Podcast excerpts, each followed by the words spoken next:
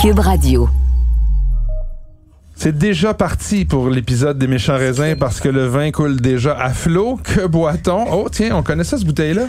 Oui, c'est, c'est, c'est, c'est curieux. Ça doit faire une éternité que j'ai pas goûté à ça. Santa Margarita. Santa Margarita. Pinot, Grigio de Je sais, que, je sais que Nadia, elle aime beaucoup les Pinot Grigio. Moi, j'ai Ouais. ça. Moi, surtout que je trouve qu'il y a un contraste immense entre le sujet qu'on s'apprête à aborder et le vin qui vient de se servir dans nos vins.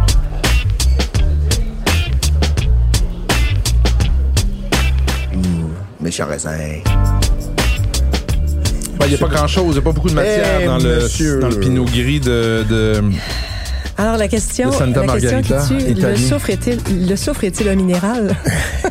Non, mais Parce c'est. que ça, ça, ça a tout de vin minéral. Écoutez, les méchants raisins, on est comme ça. Des fois, on dit quand c'est bon, on vous dit quand c'est pas bon. Puis là, ben, on va vous le dire, c'est pas bon. Fait que, euh, je pensais que ça allait être un peu plus intéressant. Non, non, le fait, le fait qu'on euh, dégage du carbone puis qu'on consomme de l'eau Ah, c'est pour marqué produire ce carbone zéro vin-là. sur le carbone zéro sur Ah la ouais, bouteille. ben écoute, c'est une bonne affaire parce que il aurait pas fallu qu'il y ait un coût euh, environnemental. Par contre, on a deux verres, de, de- deux blancs euh, en apéro.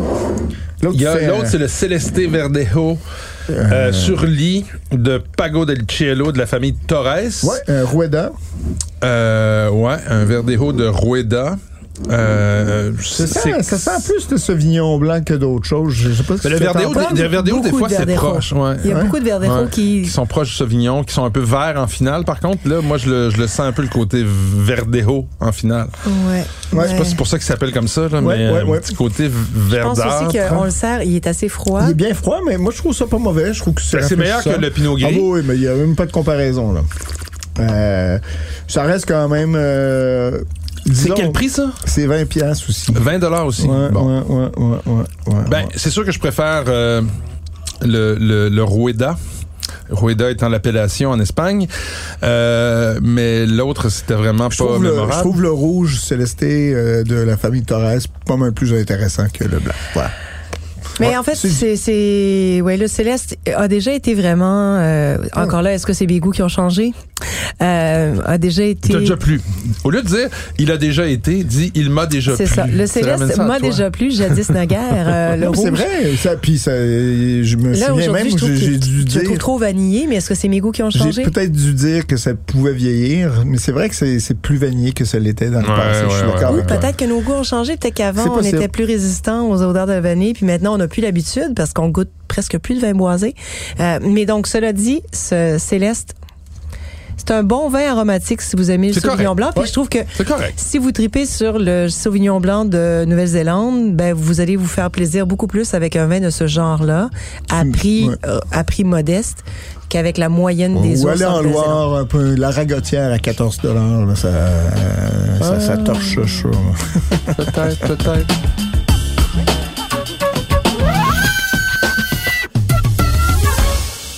Écoutez, pendant qu'on vient de remonter en- avec une allusion à la France, toi, t'es allé, Nadia, il n'y a pas si longtemps que ça, quand même à Bordeaux, Je suis retournée à Bordeaux pour la deuxième fois dans la même dans année. la même année. Et puis, pour une bonne raison, Wow. parce J'étais allée en que... septembre. Mais en septembre, j'avais vu les raisins et je me disais dans les vignobles, j'avais vu en fait des raisins confits vraiment sur les passeriers, Parce sur les fait vignes. chaud, là. Parce qu'il a fait vraiment ouais. chaud. J'ai encore une photo. On était dans la voiture. Il était 18 heures. Il faisait 38 degrés Celsius au début septembre. Ah, mais il y a eu des feux et tout. Ça a été souviens. vraiment une Ouais, année ouais, de grande sécheresse euh, et de grande chaleur.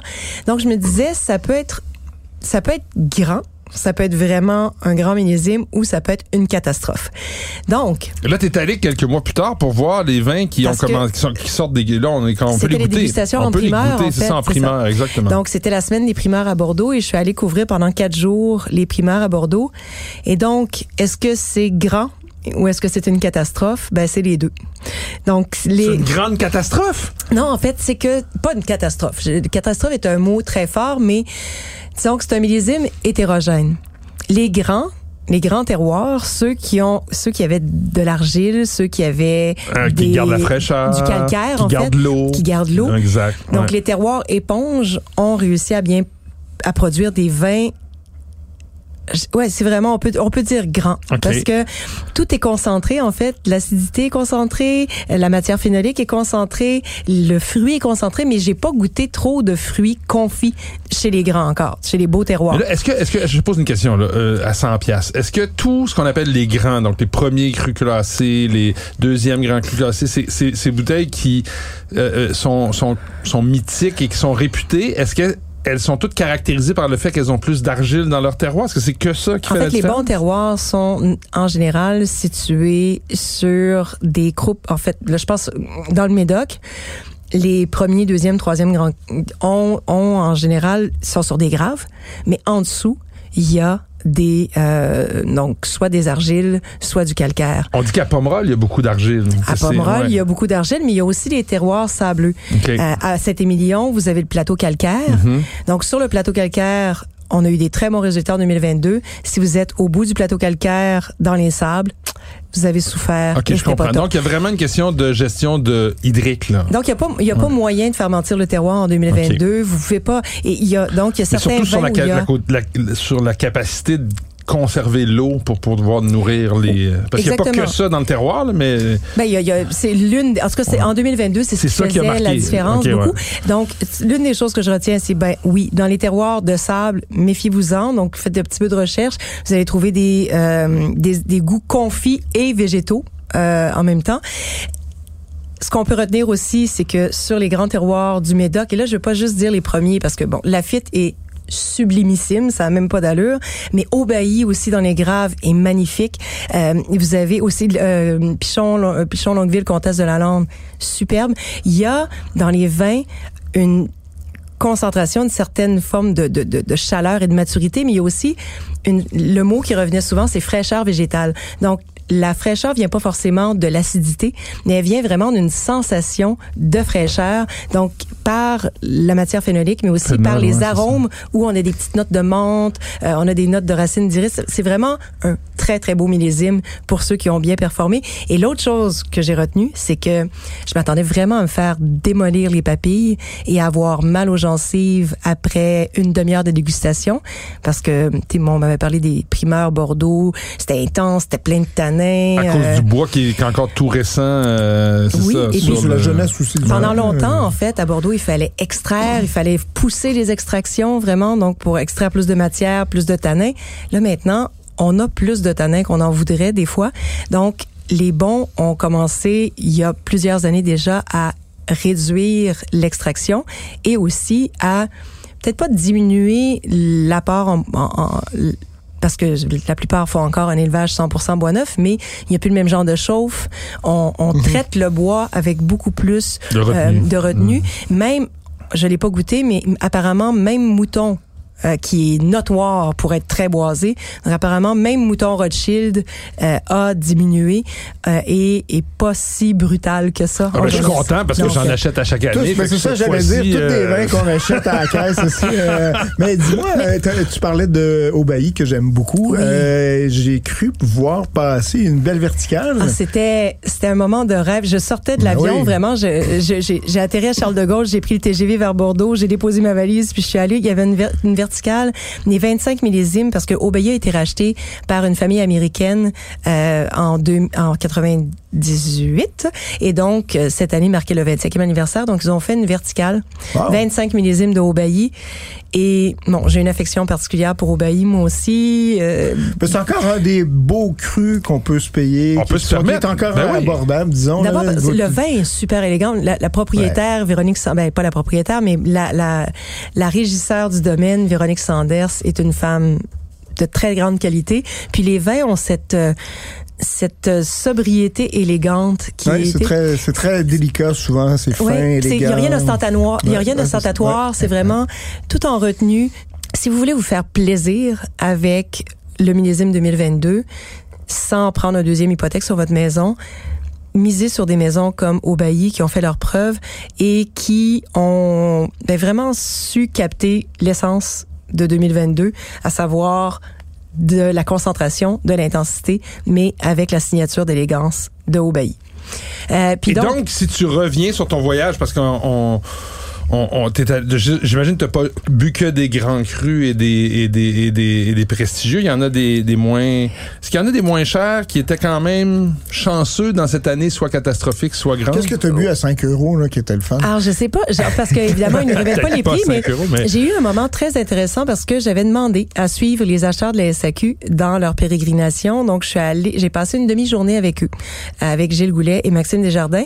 Puis, je suis allée déguster avec eux chez un négociant qui s'appelle Ulysse Euh, L'idée, c'était de voir, en fait, comment ça se passe quand on est acheteur de la SAQ, puis comment on, on, on, on gère euh, les dégustations de Bordeaux, comment la réflexion se fait pour eux, comment euh, comment ils décident de leurs achats et de ce qui vaut la peine. C'est un métier. Euh, je ne suis pas acheteuse et vraiment euh, beaucoup de respect pour euh, la rigueur de ces messieurs. Donc avec eux, en fait, j'ai dégusté une bonne série de vins. Il y avait pas de, il y avait pas de petits crus artisans à la dégustation. Il y avait certains vins plus modestes. Et là, évidemment, tu me demandes ça à brûle pour Non, point. non, mais c'est, c'est- si t'en avais eu euh, qui t'avait marqué. mais Le bruit sinon, qui c'est court, c'est que Saint-Émilion a vraiment bien tiré son épingle du jeu de là, façon on générale. trouve justement des très beaux Saint-Émilion Grand Cru à prix quand même abordable. là. Je dis entre parenthèses, avec une quarantaine de dollars, cinquantaine de dollars souvent. M- Moi, j'ai j'ai pas goûté de, de Saint-Émilion qui m'ont, mon Dieu, renversé. Euh, mais le bruit qui court, c'est que Saint-Émilion s'en est bien sorti. Sinon, je dirais miser sur euh, l'Istrac Médoc. Ah, Fourcas. Euh, Ah, tiens. là, je vais le sortir, je vais le sortir, je vais le sortir. Château Chaspline, Chaspline. 2022. Ah. Superbe. Ben, super. Fait qu'on va te lire sur le blog. Tu vas nous euh, distiller un peu tout ce que tu as vu là Exactement, pour nous que- sortir quelques. Parce que c'est beaucoup de stock, hein. On s'en- s'entend, là. Aller goûter les primeurs à Bordeaux. J'ai Beaucoup de beaucoup matériel Ouais. à, à éditer, à réviser avant on te de faire fait une confiance. On connaît ta rigueur. Alors, sur ce, on va aller aux suggestions de la semaine.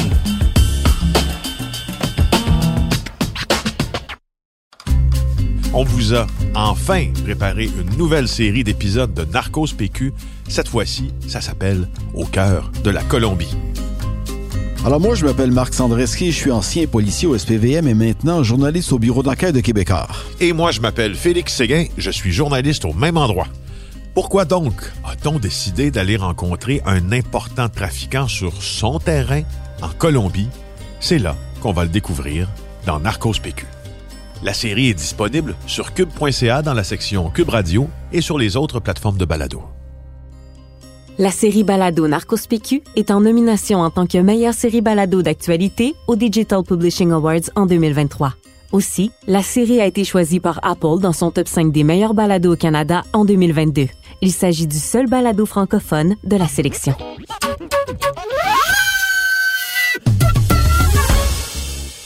Alors, Patrick, à toi, euh, les grands honneurs cette semaine. Euh, ta suggestion. Alors, euh, de Saint-Joseph, le premier, François Villard, un bonhomme super dynamique euh, qui fait des, de, de très, très beaux vins.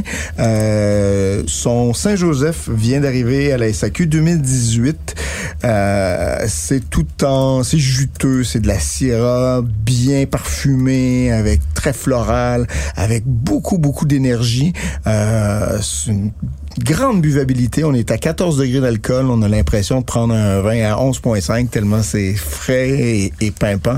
Donc tonique, euh, un peu plus cher, 44,75 que la moyenne des vins qu'on peut qu'on peut acheter. Mais moi j'ai trouvé que 44,75 Ben, Saint-Joseph, quand c'est bien fait, euh, j'avais ça les mérite ouais, ben c'est Ouais. ça, justement, par rapport à une côte rôtie ou parce qu'il y a un style un peu plus côte rôtie dans, Ouais, dans, dans le vin. Euh, donc, franchement, très délicieux euh, à ne pas manquer. Et euh, l'autre Saint-Joseph que j'ai dégusté juste à côté, c'est celui de Gigal. euh, donc, Ah, ben oui. sur 2019. Sur 2019.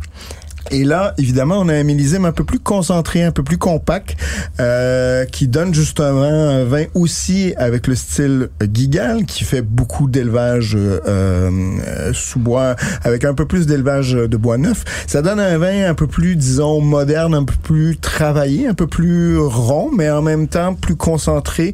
Euh, ça donne aussi, aussi, avec des beaucoup notes de un peu de- densité, voilà, De côté euh, presque animal, Ah, viande fumée. L'animal, je l'avais beaucoup plus dans, dans chez Viard, Ok. euh, bizarrement. Euh, non, côté un peu plus, disons, confié, un peu plus aussi, euh, je dirais pas juté cochon, mais c'est vraiment, tu sais, comme emballant. Donc, Oui, euh, c'est gourmand. Deux, deux, deux très beaux vins, les deux autour de 45 dollars. Donc, euh, c'est une belle comparaison si vous voulez vous amuser. Euh, la Sierra dans le Nord, c'est rendu cher, donc c'est quand même abordable entre parenthèses, là, euh, entre guillemets, dis-je. Oui, voilà, mais- voilà c'est mes deux suggestions. Belle Et toi, Nadia? suggestion. Alors moi, deux suggestions de retour de voyage. Donc, Ah ouais, donc. euh, première, Étienne Fort, crément de Limoux. Euh, la cuvée s'appelle Monsieur S. Alors, si vous avez envie de vous mettre en mode euh, dé- début de vacances, là, Crément de Limoux peut vraiment donner des super vins. Euh, on est vraiment assis sur des terroirs de calcaire. On joue avec les altitudes. Et, je trouve que ce crément-là traduit à la fois le côté frais, pimpant, euh, affriolant de, de, de Limoux, en fait, avec euh, une certaine euh, certaine délicatesse, une certaine légèreté dans les dans la bulle, mais aussi quand même il y a une notion de terroir et on sent bien qu'on est sur du calcaire. Donc, il y a cette euh, texture, cette euh, Et salinité. le crément est fait avec quel cépage déjà? Chardonnay, Chardonnay, je je crois, et... Je crois que c'est un assemblage de chardonnay, et, de, et de mosaque, mais Alors que la blanquette est, est produite avec euh, C'est la le blanquette de S- S de Limoux. monsieur dont tu parles?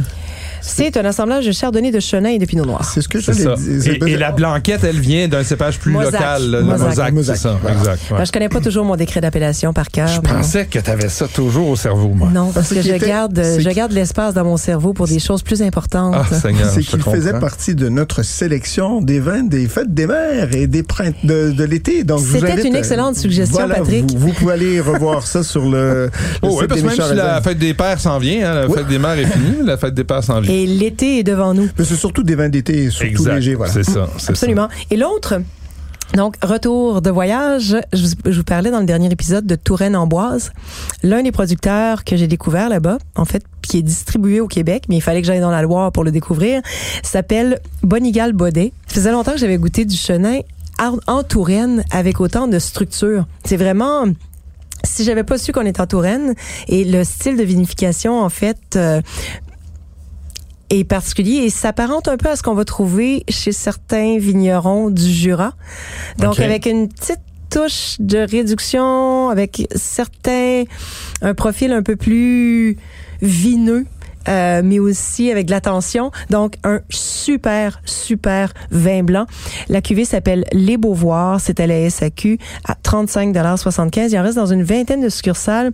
C'est vraiment un vin blanc sérieux euh, à apprécier à table impérativement. Vous servez pas ça à l'apéro, vous allez passer à côté.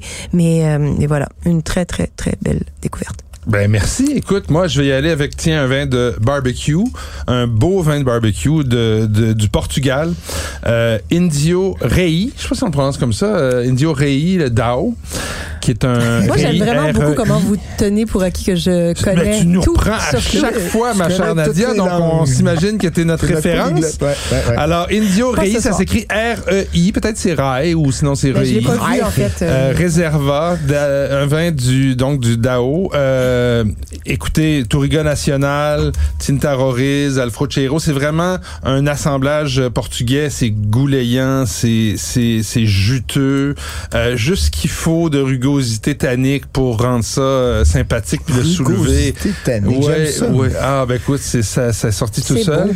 Mais euh, franchement, ça avec euh, des grillades, des saucisses, des burgers, euh, on est heureux. euh, c'est c'est c'est parfait pour cet été. Et tiens, en finale, un une maison qu'on connaît bien, mais avec euh, dans une version euh, beaucoup plus rare, euh, c'est-à-dire la maison Huguel en Alsace, mais dans un vin rouge de Pinot Noir. Le Pinot Noir. euh, Ah, c'est euh, arrivé à la SAQ, ça? oui, euh, tout Et récemment. Et c'est très bien. C'est- c'est- on n'est pas en Bourgogne et on le sait tout de suite. Donc, on est sur un pinot noir qui est euh, un peu plus euh, léger, je dirais, avec des, des- vraiment une vivacité, une fraîcheur. Mm-hmm. Pas de bois, évidemment. euh, presque euh, assez, assez, assez clair euh, en- dans le verre au niveau de, ce- de sa couleur, mais euh, une- quelque chose de floral qui, qui soutient ça et, et, et en, en bouche un fruit net, tu sais, de cerise, de, de framboise, un fruit rouge vraiment très très beau.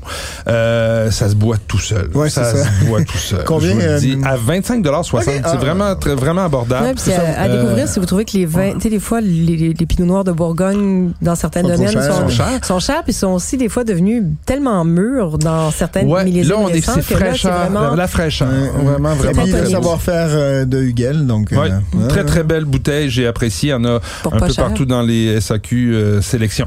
Alors voilà, on termine là-dessus. T'as-tu une finale avant qu'on se quitte? écoute, euh, je regardais mes souvenirs sur Facebook. Ah ouais? Et sais-tu ce que j'étais il y a six ans, jour pour jour? Ben non, on le sait pas. Ben, chez Lafleur.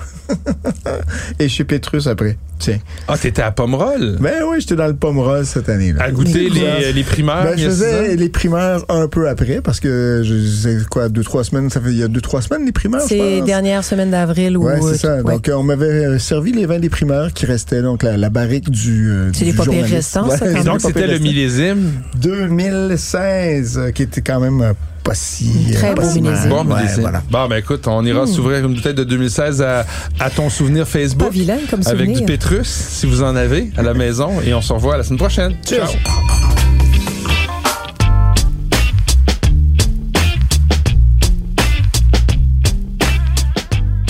Ce balado des méchants raisins vous est servi par Mathieu Turbide, Nadia Fournier et Patrick Daisy. Montage et réalisation, Anne-Sophie Carpentier. Une production Cube Radio.